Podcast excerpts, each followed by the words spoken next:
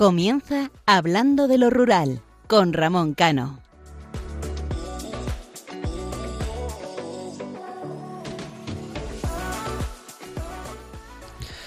Buenas noches, queridos amigos. En estas últimas semanas estamos viendo situaciones complejas en algunos aspectos, parecen casi del siglo pasado.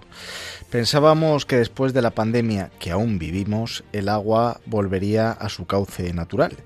En reflexiones de programas anteriores hemos hablado de lo que ahora está en la calle, en la prensa y en los informativos la situación complicada que se agrava día tras día en el medio rural, tanto para ganaderos, agricultores, pescadores y demás sectores como el del agua.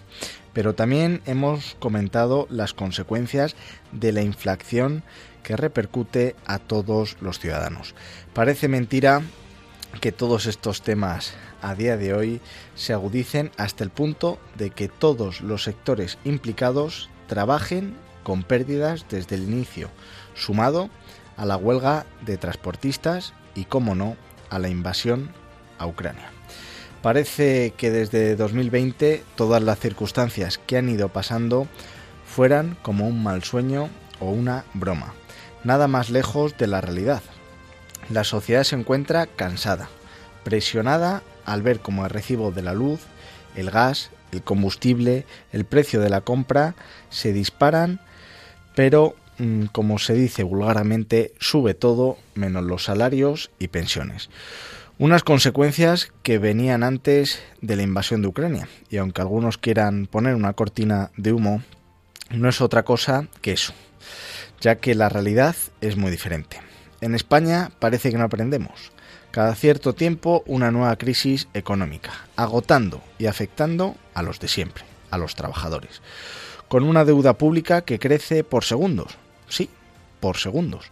Una situación complicada para todos y cada uno de los españoles, que ven cómo tienen que apretarse el cinturón mientras los gobernantes lo tienen flojo. Tenemos un sistema de bienestar demasiado solidario, ya que económicamente no puede sostenerse solo pagando unos pocos y beneficiándose todos, haciendo recortes en servicios esenciales, mientras se despilfarra en partidas presupuestarias totalmente estériles, que no mejoran la vida de la población en general, sino la de unos privilegiados. En estos momentos hacen que las familias tengan una preocupación añadida. El otro día me decía una persona a la que quiero y admiro que a través de la fe y la oración le ayudaban a que estas etapas de estrés le fueran ayudando a superar el día a día, confiando en Dios como es más llevadero, me comentaba. Estamos en el programa y en la cadena adecuada, en el que se da voz al medio rural, se disfruta conociendo nuestro país y se acompaña con mucha fe y creencia. Vivimos unos tiempos complicados, pero una noche más, bienvenido, una madrugada más, a este espacio en el que tenemos como objetivo disfrutar, evadirnos de los problemas y conocer esa España tan magnífica en la que vivimos. Les habla Ramón Cano y me acompaña, como no, mi amigo y colaborador Isaac Palomares. Les recuerdo que nuestro programa es cada 15 días, los domingos de 12 de la noche a 1 de la madrugada, tienen una cita aquí en Hablando de lo Rural. Pueden interactuar con nosotros y participar en nuestro correo electrónico hablando de lo rural arroba radiomaria.es y en nuestra página de Facebook hablando de lo rural, que les animo a que la sigan. Y si no han escuchado programas anteriores, lo pueden hacer en la página de Radio María en el apartado podcast. Comenzamos.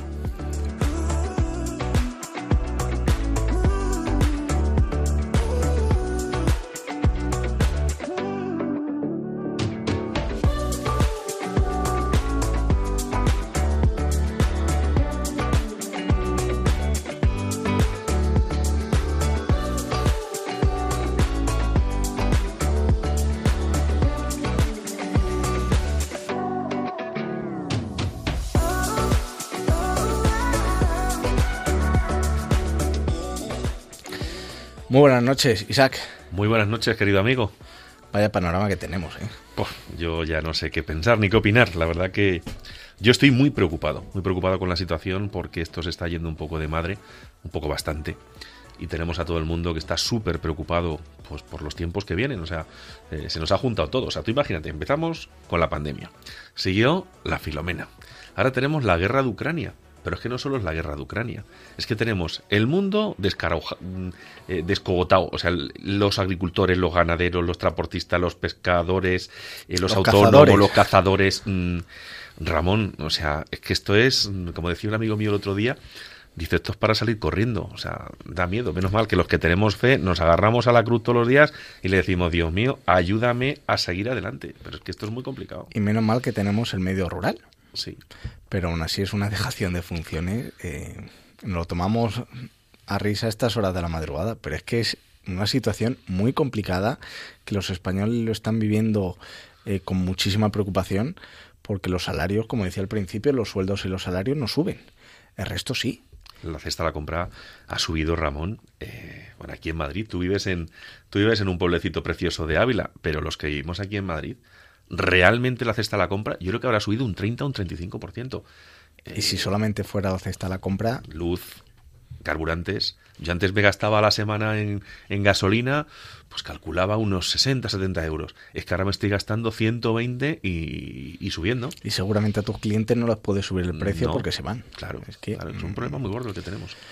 No sabemos cómo arreglarán la situación que viene que ya está aquí, porque además es que no se toman medidas. El resto de países de la Unión Europea tomando medidas y aquí nada, eh, lo vamos a dejar en la providencia, porque ¿Tienes huerto tú? Sí.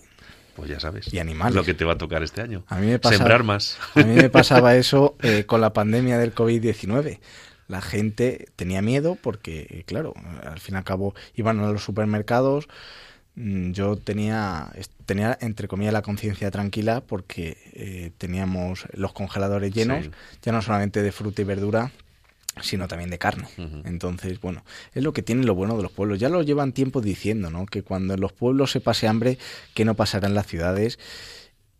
Y esta frase parece de que la dijera mi abuelo o, mis bisabuelos. Y no, estamos en el año 2022 y, tengamos, y que tengamos que escuchar frases de esas características. ¿Tú te has dado cuenta de que cuántas veces nos han repetido en los últimos eh, lustros que estamos en un mundo globalizado.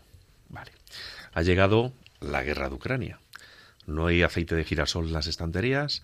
Eh, el, trigo mm, o, la cebada o el centeno que tienen que venir a España para los piensos no vienen. Yo creo que uno de los errores que cometió España, y tú eres mucho más joven que yo, eh, cuando entramos en la Unión Europea en el año 86, es pensar que de fuera iban a venir a arreglarnos las cosas.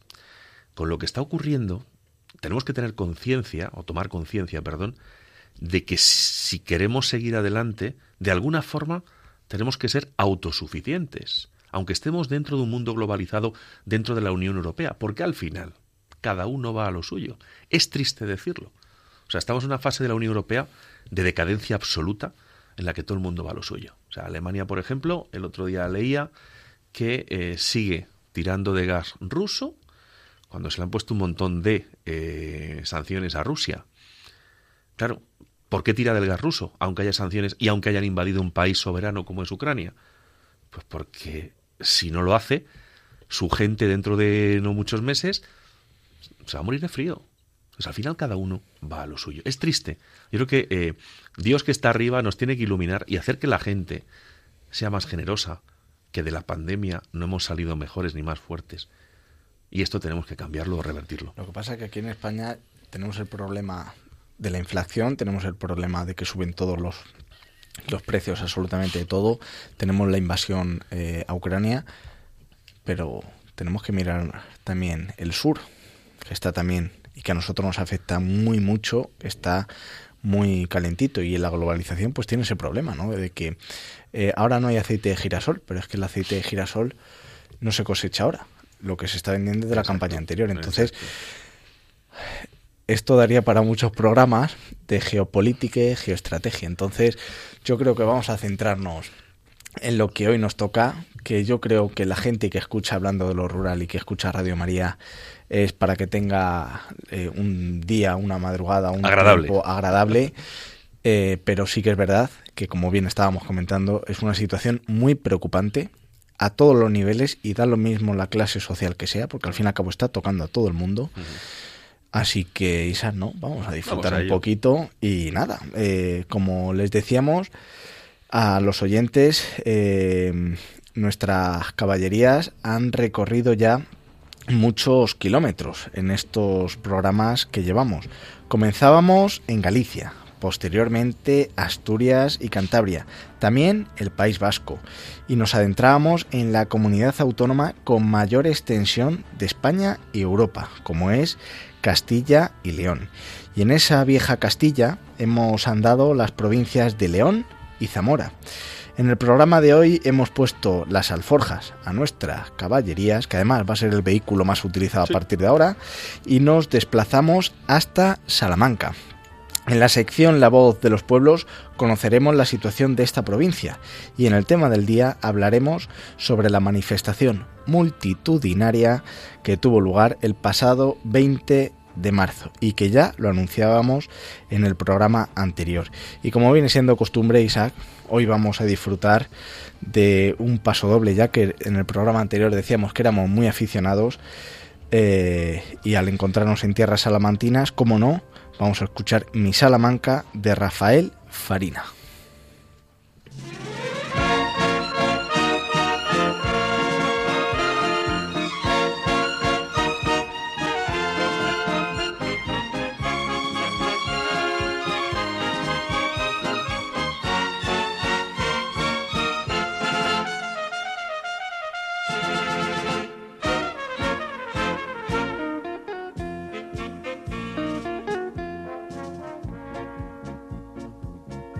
Salamanca, tierra mía, de arte y sabiduría, eres joya sin igual.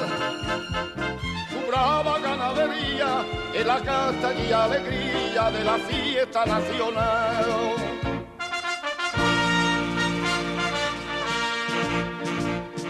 Ay, un gitano, gitano, que va por el mundo entero, cantando de soberano el sombrero la mano, como alegre pregonero.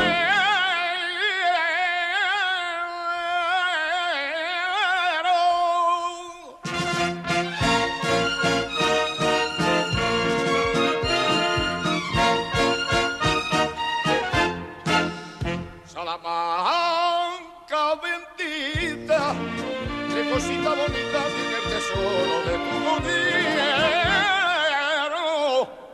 Salamanca bendita, qué cosita bonita, cante flamenco, toro y torero. Salamanca campero, toro, torito fiero, con divisa y viene blanca. Ay, que te quiero, te quiero, ay, que te quiero, te quiero. Ay, que te quiero cuando te quiero, mi Salamanca.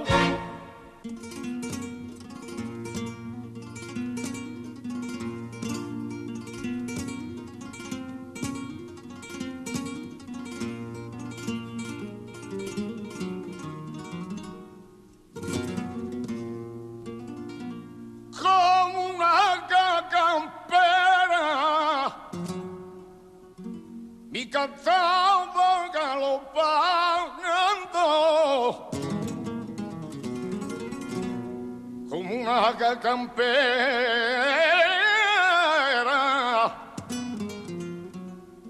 Cruza por España entera. Con el alma por fandango.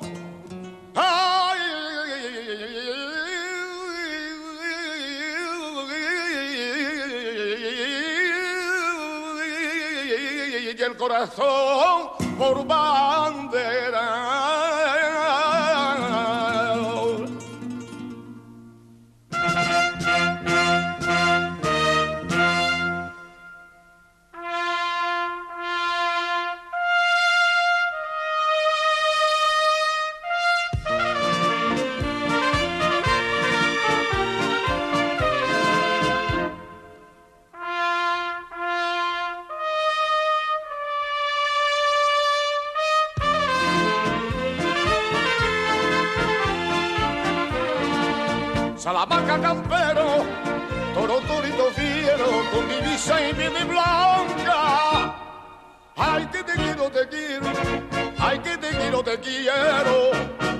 Que te quiero cuando te quiero, ay.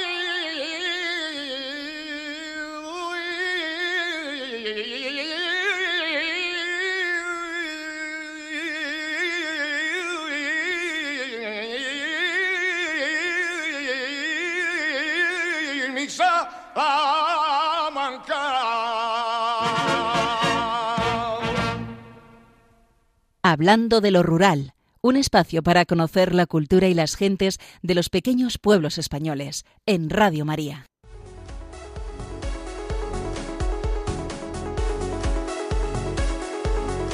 La voz de los pueblos.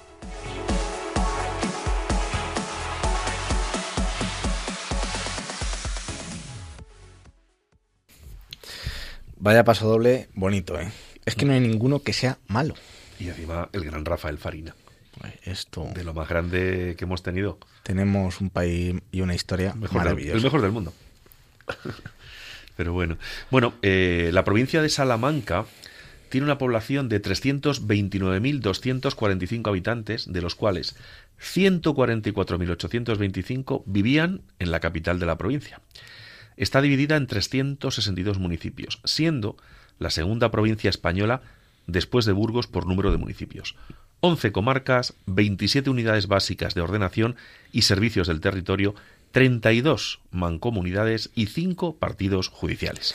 Y como bien comentabas, vamos a irnos a las comarcas, que se dividen en el Abadengo, denominación de la actual comarca de Vitigudino, en la provincia que está situada al oeste de la misma y compuesta por 12 municipios. Aigal de los Aceiteros, con 41 habitantes. Bañovarez, de, con 369 habitantes.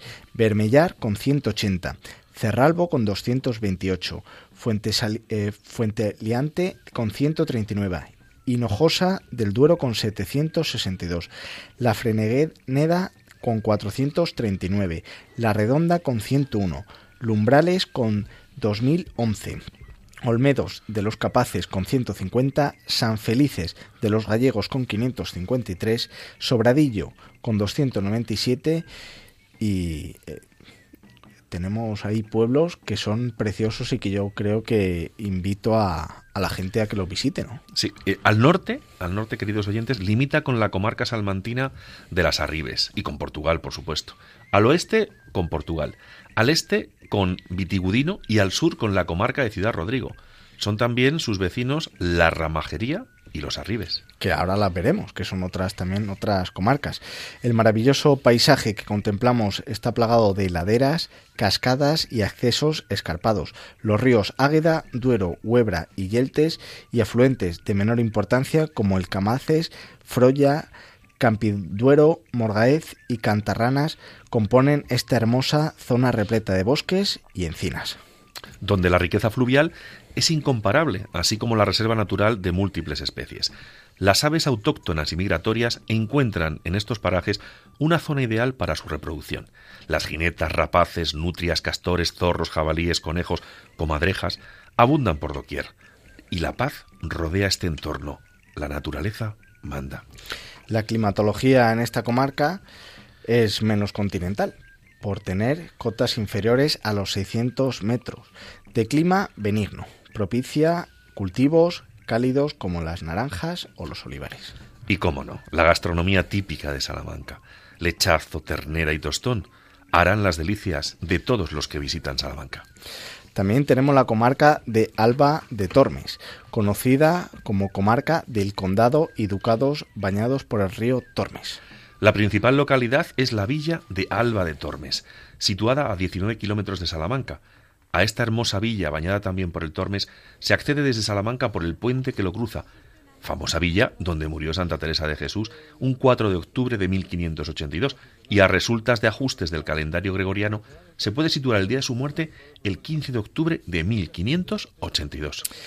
Esta comarca se encuentra eh, compuesta por los municipios de la comarca de, eh, de Alba, que lo eh, incluyen Aldeaseca de Alba, Anaya de Alba, Armenteros, eh, Chagarcia Medianero, Coca de Alba, Ejeme, Encianas de Arriba, Fresno Alandina, eh, Cajates, Galitustes, Galisancho y García Hernández, Orcajo de Medianero, La Maya, La Rodrigo, Martín Armor, Navales, Pedraza de Alba, Pedrosillo de Alba, Pelayos, Peñarandilla, Santa Inés y Santa Teresa, siete iglesias de Tormes, Terradillos, Valdecarros y Valdemierque. En esta comarca hay tres grandes formaciones paisajísticas. La llanura cerealista, la dehesa y el bosque de ribera paisajes de incalculable valor naturalista con lagunas y enclaves en la reproducción de las aves autóctonas, así como especies fluviales de grandísima importancia. Otra de las comarcas es las Arribes del Torme y las Arribes del Duero. La localidad más grande de la zona es Vitigudino, localidad agrícola ganadera con una iglesia preciosa dedicada a San Nicolás de Bari o de Mira, nacido en Cili, Anatolia, en Turquía, y fue obispo de la ciudad de Mira, en Turquía, y murió en el año 345 siendo muy prolífero en milagros, resucitando a tres niños que cayeron de un árbol y murieron, acontecimiento que se le asocia en varios cuadros, pues parece rodeado de esos niños. También hizo eh, muchas obras de caridad, como echar unas monedas de oro por una chimenea para que la recogieran una joven desconsolada que no podía casarse por no tener dote.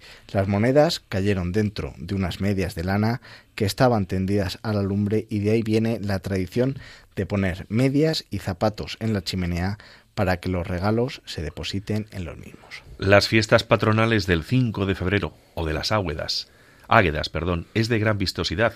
El día de la tortilla, el día de San Cristóbal o el del pescador son de importancia tremenda. Tenemos que recordar, Isaac, que aunque estemos nombrando aquí eh, ya no solamente monumentos y fiestas, en el próximo programa de aquí a 15 días detallaremos más bien eh, todo lo que tiene la provincia de Salamanca. Y ahora continuamos con ese Campo Charro. Esta comarca está situada en el centro de la provincia. Está situada en la mejor zona rústica por sus montes bajos, pastos y encinas, donde se cría el marrano ibérico y el toro bravo. Las espectaculares fincas ganaderas de cría de bravo son envidiadas por Sevilla y por Extremadura. Su riqueza basada en esa magnífica ganadería y agricultura es de renombre. Por una parte es camino obligado a Portugal y por la otra a la sierra. La finca de Buena Madre y el interés de la Diputación Provincial las distinguen. La componen, entre otros, los municipios de Aldehuela de la Bóveda, la Fuente de San Esteban, Arapiles, Matilla de los Caños del Río Almar, Aldehuela de Yeltes, Tamames, Vecinos, Villalba de los Llanos, Las Veguillas, Frades de la Sierra y el balneario de Retortillo. Y otra de las comarcas también muy conocidas de la provincia de salmantina es Ciudad Rodrigo y el Rebollar. Enclave principal para la visita del Parque Natural de los Arribes del Duero y también del Espacio Natural del Rebollar, cercanas localidades como San Felices de los Gallegos, Las Arribes, del Águeda, Águeda del Caudillo, Bocacara, San Juanejo, Pedro Torro, Arrabal de San Sebastián, el Rebollar o el Valle de la Zaba son unas visitas que yo conozco algunos pueblos de esos y la verdad que es una preciosidad. Una maravilla. Ciudad Rodrigo, de una extensión de 240 kilómetros cuadrados, domina el altozano de una colina situada en el límite con Portugal, llamado este límite anteriormente La Raya, por ser frontera con este país. Está rodeada de una muralla medieval que fue construida para la defensa de sus moradores y su nombre se debe al conde Rodrigo González de Girón del siglo XI. Esta muralla rodea esta población y fueron construidas en la época del reinado de Fernando II de León. Y otra comarca también es Ledesma. Ledesma es una ciudad que conserva buena parte de su muralla con su empedrado típico y su castillo en el extremo sudoeste de la misma, conocida como la fortaleza, encontrándose en buenas condiciones por las rehabilitaciones recibidas. Ledesma, por su cercanía a Salamanca, a, unos 35 kilómetros, es de suma importancia en la comarca. Es una zona de singularidad de singular belleza, sus frescas riberas del río Tormes son aconsejadas a paseantes, amantes de la naturaleza y a los campistas. Como no, tiene esos remansos del río, son lugares paradisiacos, buen refugio de aves autóctonas y maravillosos espacios naturales de gran riqueza fluvial. Durante la época romana, estos dejaron vestigios importantes como el puente Mocho o el puente de Peñaserracín, así como los berracos de piedra. En esta localidad de Ledesma se han perdido varias puertas de acceso a la murallada ciudad, así como pequeñas iglesias, ermitas y un convento franciscano. Otra comarca es la Ramajeria, Ramajeria, perdón. Esta comarca era de interés ya remontando eh, en, en, la época de los romanos, de los visigodos y de los musulmanes. La importancia de la zona era de sobra conocida. De siempre se ha tenido la misma como de recursos naturales, incluso se han encontrado virilos eh, que son esmeraldas en bruto. Para entender la división geográfica diremos que esta zona está enclavada en las arribes del Duero y diferenciada de unos a otros pueblos modernamente por estas mancomunidades. Y como la provincia de Salamanca tiene tantísimos espacios y recursos naturales, eh, pues también en esta en, esta nueva comarca, que es Sierra de Béjar, pues destaca por el espacio natural de Candelario y pistas de esquí de la Cobatilla, comarca cruzada por la Ruta de la Plata, con cotas sobre el nivel del mar eh, cercanas a los 2.400 metros. Una comarca muy montañosa que se encuentra en la ladera de la Sierra de Bejar. Sus relativa, eh, relativamente nuevas pistas de esquí, eh, como son la Cobatilla, le hacen merecedora de las múltiples visitas que los amantes de este deporte realizan. Béjar, en plena Sierra de Béjar, a 60 kilómetros de Salamanca, y está cruzada, como hemos dicho, por la Vía de la Plata, y mantiene un, con mucho orgullo histórico sus monumentos y vestigios tanto árabes como románicos. Y cómo no, la Sierra de Francia, comarca con un espacio natural de, los, de las Batuecas y Parque Natural de la Sierra de Francia. Esta comarca la forman, entre otros, los pueblos de la Alberca, Linares del Río Frío, Sequeros, Monleón, Mogarraz, Miranda del Castañar, San Martín del Castañar y Santibáñez de la Sierra. Y por último, Peñaranda de Bracamonte, comarca ubicada en el oeste de la provincia de Salamanca. Su situación geográfica la define como una vasta extensión entre Zamora y Valladolid, limitada al norte y al sureste con la tierra de Alba y sus condados y al este con Ávila. De gran producción también agrícola, forma parte de la ruta del Mudéjar. El origen de la comarca administrativa denominada Tierra de Peñaranda data del año 1833 y anteriormente del antiguo señorío de los Bracamonte, que emana de los siglos XV y XVII. Y después de conocer eh, las comarcas eh, de la provincia de Salamanca, yo creo que tenemos que recordar un poco cuál es eh, la situación de la pérdida o en los datos de pérdida de población que tiene la comunidad de Castilla y León. El problema de la despoblación en Castilla y León no solamente es una cuestión de esa mal llamada España vaciada, sino que en los últimos 10 años la comunidad ha perdido habitantes de manera imparable. Eh, a un ritmo eh, que eh, a, a, mayor ritmo que cualquier otra región de España y casi de Europa. Es un fenómeno que no solo es rural. La publicación de los datos definitivos del padrón continuo a 1 de enero de 2021 confirma la pérdida de 11.779 habitantes en Castilla y León en 2020, hasta quedarse en 2.383.139, lo que supone un descenso porcentual del 0,49%, cuando el conjunto nacional alcanzó los 47.385.107 habitantes, con una pérdida del 0,14%. El COVID está detrás de parte del incremento de la pérdida de la población, porque es muy superior al de otros ejercicios, pero no ha hecho más que acentuar un problema ya endémico.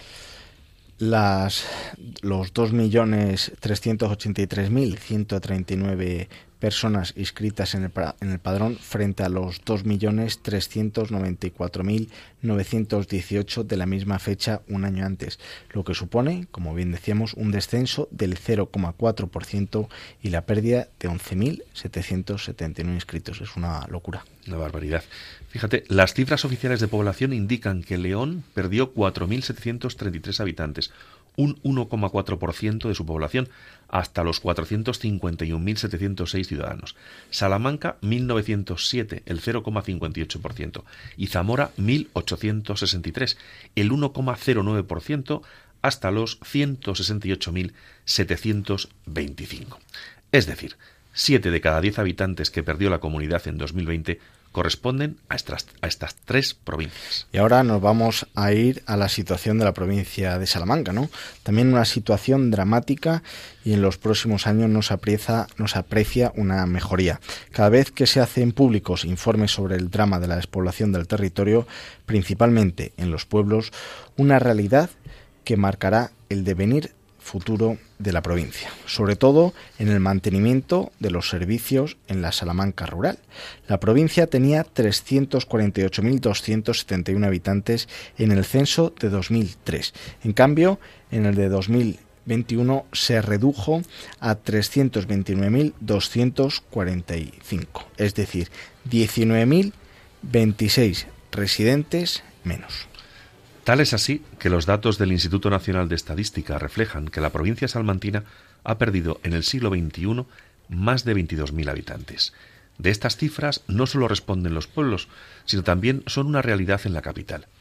Es que 317 de las 362 localidades de la provincia, el 87% han perdido población desde el año 2000, municipios en otros tiempos florecientes se ven abocados a su vaciado. En Béjar, el descenso supone ya un 21%, al pasar de 15.690 a 12.269. Por su parte, en Ciudad Rodrigo alcanza el 17%, con casi 2.500 habitantes menos que en el año 2000. Pero es la capital la que sufre un mayor descenso poblacional, suponiendo un 9%, ya que ha pasado de 158.500 habitantes a escasos 143.200. Y estamos hablando de la capital, de Salamanca, esa ciudad universitaria, esa ciudad a la que todos los jóvenes quieren ir, y aún así pierde población. Yo creo que también hablamos al principio de los problemas que tiene España a día de hoy, pero esto es un problema eh, que ya está incrustado en ese en, nuestro ADN y que lo tenemos que revertir eh, de alguna manera.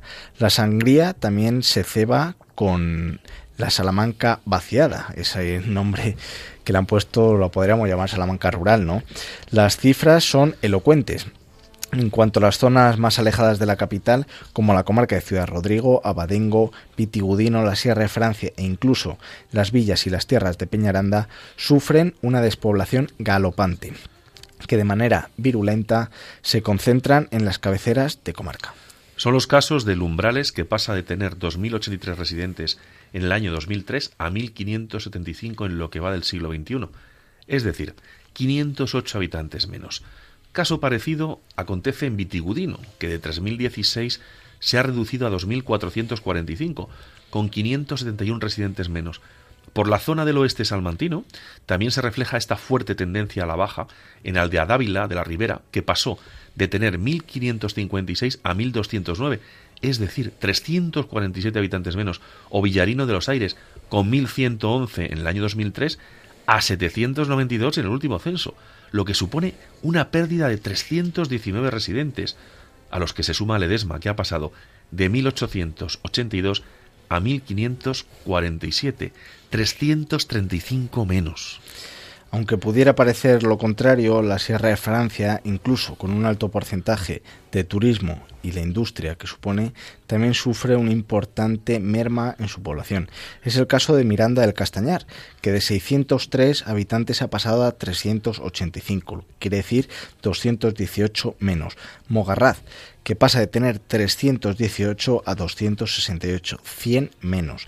En la comarca de Ciudad Rodrigo ocurre lo mismo, por poner el ejemplo de Santi Spiritus, que con una población de 1058 habitantes en 2003, en el último censo tiene 782.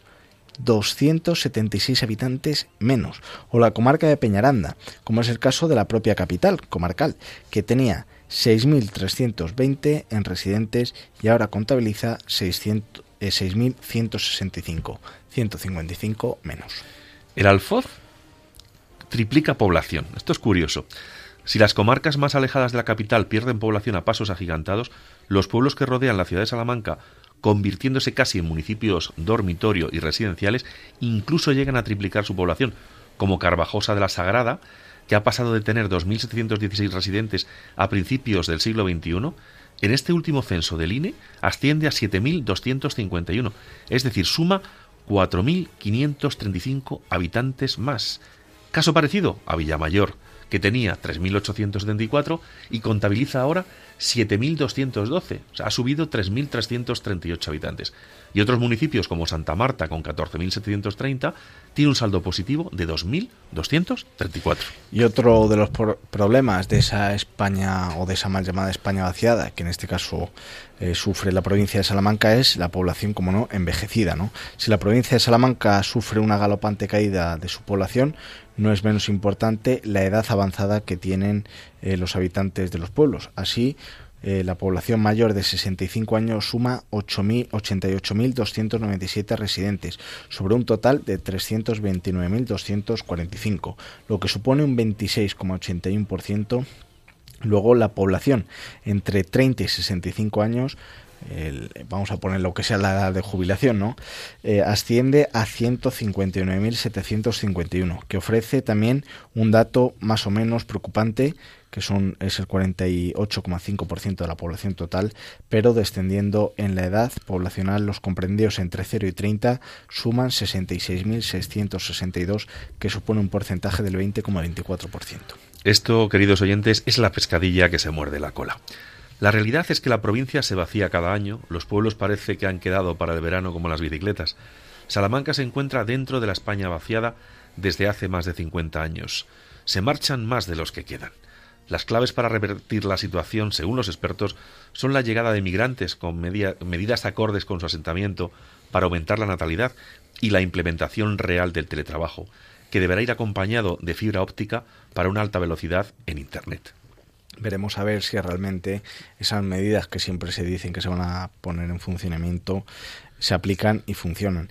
Y ahora vamos a irnos a la otra sección, que es el tema del día, pero antes les dejamos con esta magnífica eh, canción, antes de introducir el tema de la manifestación del 20 de marzo, la canción Seguiré siendo de campo de Paco Candela.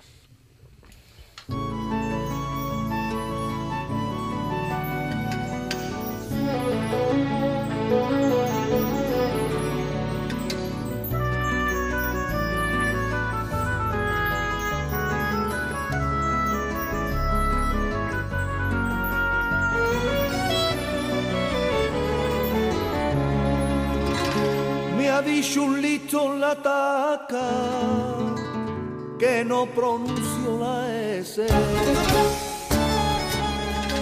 Aún se anda riendo el que me dijo paleto, dejar trasto y la simiente que beber de aquel botío ya no se lleva en la gente.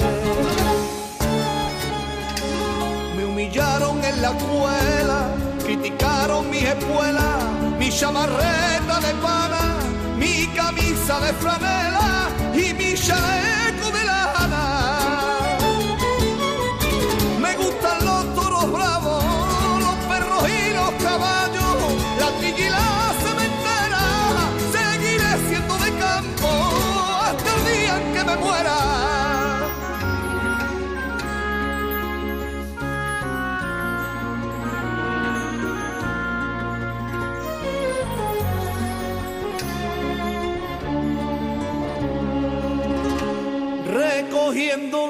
la cosecha, vinieron a visitarme. ¿Dónde me andas perdido? En el campo empedernido, si solo tiene los 30 y los hombres de tu edad disfrutan la discoteca. Me dijeron tantas veces, deja ya cargo y la liebre que tu vida me aburría, derrumba ya los pesebres donde las vacas comían. Me gustan los toros bravos,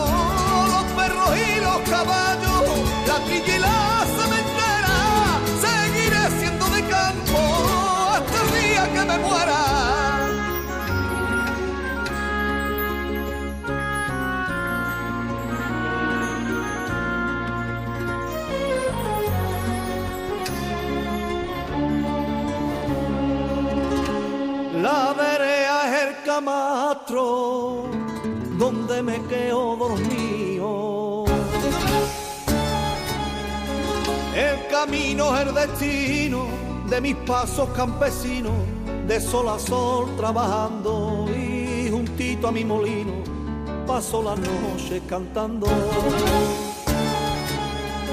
Soy feliz con mi soleta y me llaman mareta cuando me enfango la ropa.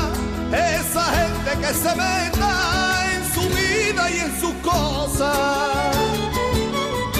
Me gustan los toros bravos, los perros y los caballos, la trilla y la cementera. Seguiré siendo de campo hasta el día que me muera.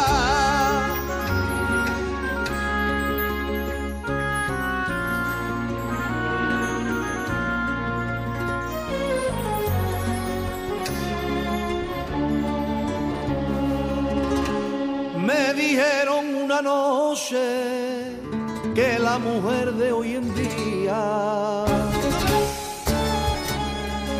ya no quiere el hombre vasto, ni la vara ni el canasto, donde yo traigo la fresa que le gustan los pinceles con su ropa de etiqueta. Me soltaron tanta puya que no me meto en la bulla, que soy un ser solitario y por más que a mí me digan, no hay quien me quite del campo. Escuchas Radio María. Esto es Hablando de lo Rural, un programa de Ramón Cano. Cementera, seguiré siendo de campo hasta el día que me muera.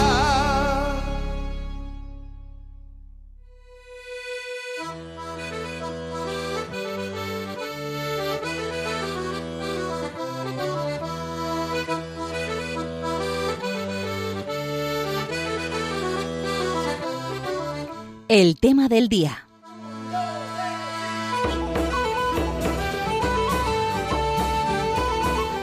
Y con el tema de Paco Candela, ese seguiré siendo de campo en el cual nos tenemos que sentir orgullosos de ello, vamos a hablar, ¿no, Isaac, de la manifestación multitudinaria. Eh, los organizadores dicen que más de ¿Dos? ¿Tres 800.000 personas?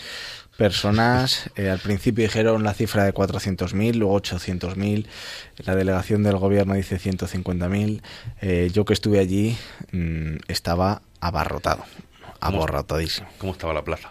Estaba, sí, sí, la verdad que la, y además era un ambiente muy rural. Eh, yo que iba paseando, eh, paseando, subiendo a, a- a donde estaban el resto de, de los compañeros, eh, veías pequeños grupos sacando su jamón, su chorizo, almorzando como es debidamente. Y eso en Madrid, en, en plena castellana, en la puerta de Atocha o al lado del Ritz, eh, era, era la verdad que, que un orgullo decir, yo también soy del medio rural, ¿no? Y venimos aquí, nos manifestamos, exigimos y no rompemos nada. Gente educada, gente del mundo rural, gente de campo, gente noble.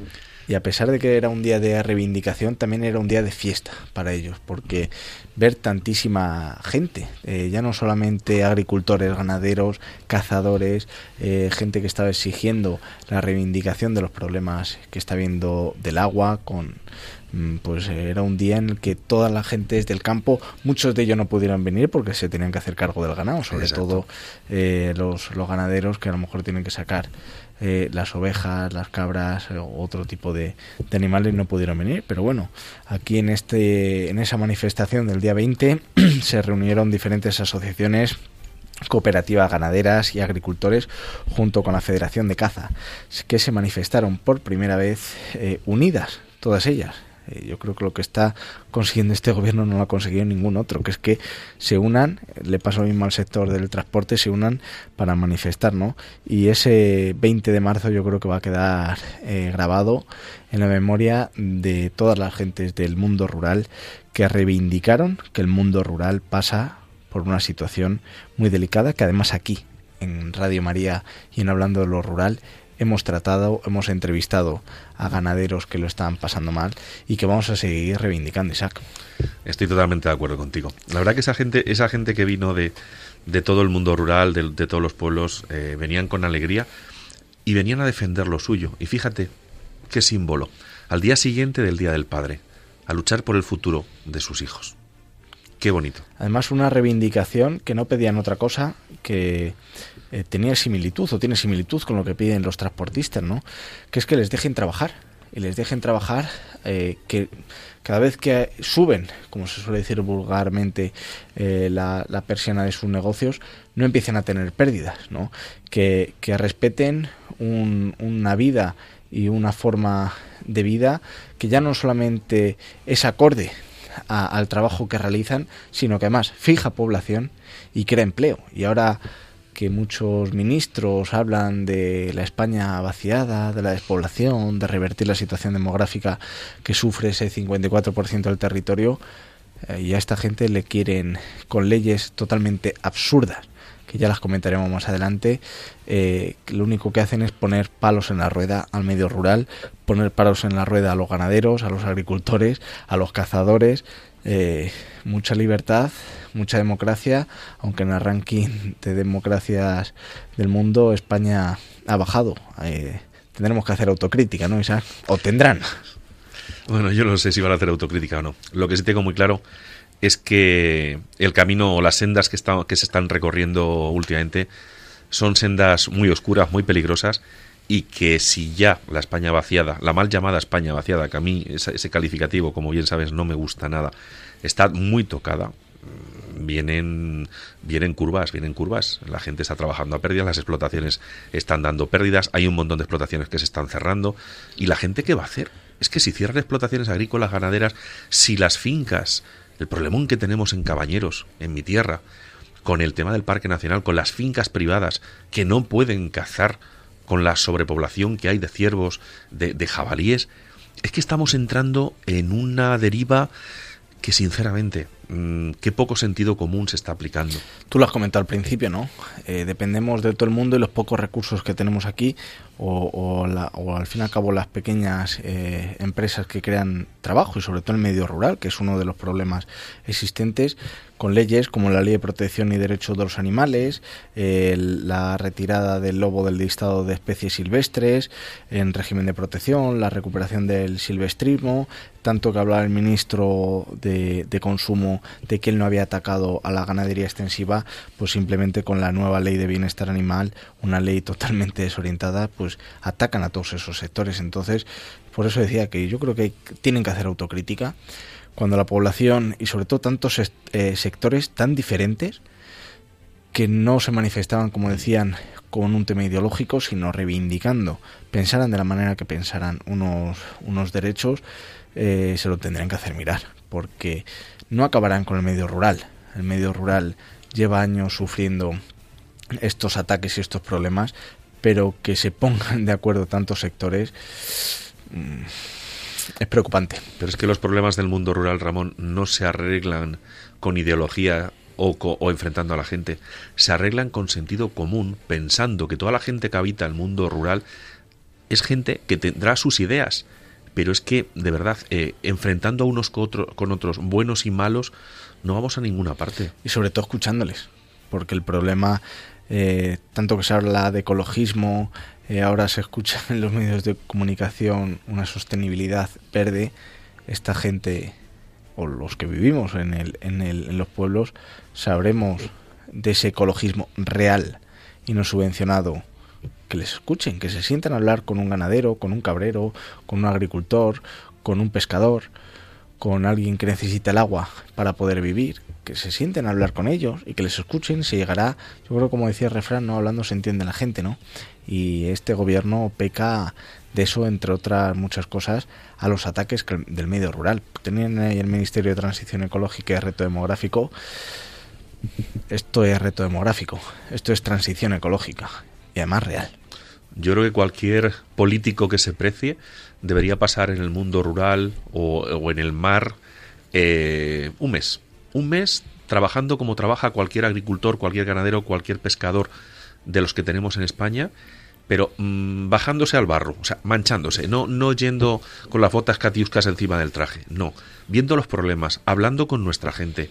Eso es fundamental, escuchando, que no escuchan. Se suben en la nube, se suben en el coche oficial y me da igual un color que otro. Se suben y les da igual todo, Ramón. Y no puede ser. Nuestra gente tiene un montón de problemas que hay que solucionar. y no hay que ser, pues bueno, eh, recurrir a, enfrentamientos de otros tiempos, que es que eso ya está trasnochado. No funcionó. ¿Para qué sirvió? Para nada. Para nada. Además, en esta manifestación del 20 de marzo, la verdad que era apasionante ver a tantísimos jóvenes, tanto hombres como mujeres, a tantísimas personas mayores que ya estaban, ya se habían jubilado hace tiempo, sean cazadores o tuvieran explotaciones agrícolas o ganaderas, y sobre todo a muchos niños. Es decir, eso quiere decir, como siempre decimos, que el mundo rural está vivo, que al mundo rural hay que defenderlo y yo creo que todo el que ha pasado por estos micrófonos lo hemos dicho, ¿no? Que este es el espacio en el que se defiende al medio rural, se da voz al medio rural, le guste a quien le guste. Es decir, vamos a hablar claro porque creo que conocemos perfectamente los problemas que tiene la gente de los pueblos. Eh, conocemos perfectamente, y ahí estamos dando los datos, eh, los datos de que, en todas las provincias, prácticamente en todas las comarcas, incluso en aquellas industrializadas, lo hemos visto aquí en una comarca de, Salamanca, eh, sufre los pueblos, se cierran pueblos y cerrar pueblos es cerrar una etapa más de la historia de nuestro país, es cerrar muchísimos sueños con lo que lo construyó la gente y este 20 de marzo espero que sea un antes y un después en tratar con respeto, que no se pide otra cosa, con respeto a la gente y al medio rural. No, es fundamental. O sea, yo lo que vi en las imágenes y no pude asistir por, por temas míos personales, pero lo que vi es la gente contenta, la gente alegre, respetando a todo y a todos, contentos de estar en la capital de España, porque no olvidemos que Madrid es la capital de España, no rompieron una papelera, no agredieron a nadie, que es lo fundamental. O sea, el manifestarse no supone el agredir. Vinieron a clamar por lo suyo, a que se les escuche, a pedir que miren al mundo rural. Porque el mundo rural no está vacío, está muy lleno y de gente buena. Además se vio eh, la castellana llena de autobuses como jamás se había visto. Simplemente de la Federación de, de Caza de España se pusieron 1.500 autobuses 1.500 1.500 autobuses que se llenaron con personas que voluntariamente, voluntariamente dejaron de atender eh, sus aficiones, de estar con sus familias un domingo, de ir a atender al campo, a disfrutar del campo, ya sea en sus explotaciones agrícolas o ganaderas, para ir a defender lo suyo, su modo de vida, su hobby, o, simplemente para que las eh, generaciones, como bien comentabas, futuras, puedan quedarse en el, medio rural. Eh, la verdad que a mí me, me transmitió una motivación grandísima de ver cómo el mundo rural eh, salió a la calle, salió a la calle unido, porque igual que pasó el 31 de mayo de, de, marzo perdón, de 2019, cuando la revuelta de la España vaciada salió a la calle, eh, esta es otra muestra más de que al medio rural hay que escucharlo. Ramón, y lo que agradece la gente del mundo rural, el escuchar programas como el nuestro, en los que les ponemos en valor. Porque lo que no puede ser es que se mire al mundo rural solo cuando hay eh, un incidente o un desastre. Hay que mirar cada día del año. Porque esa gente, muchos de ellos, cuando llegaron a sus casas el domingo por la noche, incluso de madrugada, al día siguiente a las 6 de la mañana estaban atendiendo su ganado o estaban con su tractor en el campo o muchos de ellos estaban en sus fincas cuidando la caza. Eh, es que mm, hace falta unión con sentido común sin mirar colores políticos. Si queremos defender el futuro de España, tenemos que ir todos a una y no enfrentarnos ni generar falsas, eh, no sé cómo llamarlo. Eh, es que es muy triste. A mí me da mucha pena por un lado, pero mucha alegría de ver a tanta gente contenta el otro día. Pues con ese espíritu, Isaac, de la manifestación del 20 de marzo en defensa del mundo rural y de que se respete al mundo rural y que existe un mundo rural vivo, eh, despedimos a nuestros oyentes una madrugada más fabulosa, que por lo menos yo creo que este ratito hemos hecho que la gente se olvide de los problemas del día a día, que disfrute con esas magníficas canciones, el paso doble y, la canción de Paco Candela. Y nada más, Isaac, vamos a despedir a nuestros oyentes y que les vemos en 15 días, que seguimos en la provincia de Salamanca y que disfruten de la semana con mucha creencia, con mucha esperanza y sobre todo con mucha fe. Un saludo.